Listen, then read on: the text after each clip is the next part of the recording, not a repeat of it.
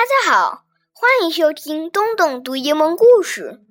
今天我要给大家读的是小毛人系列的作者 Mercer Mayer 的另一本有趣的绘本，叫《神秘的阁楼》。一个小女孩听到阁楼上有动静，爸爸妈妈告诉她那只是老鼠，可是她不相信，决定自己带上套索去一探究竟。他在阁楼上到底发现了什么呢？他抓住那个神秘的东西了吗？Let's find out. There's something in my attic.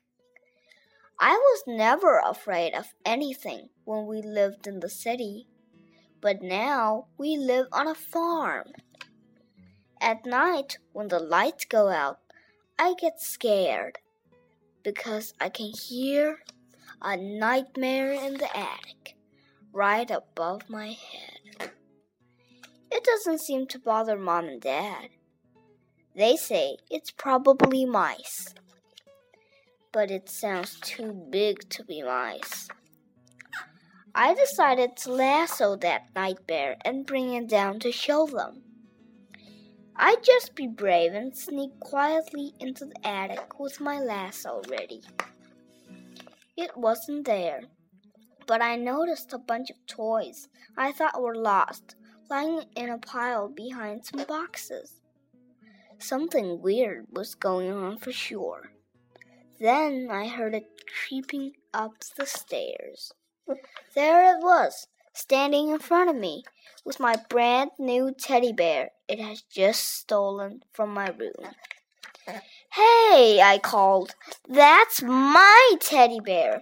Give it to me but the nightmare tried to sneak back down the stairs. So I chased it. Then I lassoed it. It was hugging my bear as hard as it could. Be careful, Nightmare, I said, or you'll rip my bear. I tried to get my bear back, but it wouldn't let go. So I pulled it down the hall to my parents' room. I flipped on the lights to show them the nightmare I captured. I was sure they would be amazed. But nightmares are very tricky, and sometimes they just slip away. I'll just have to get my bear back tomorrow.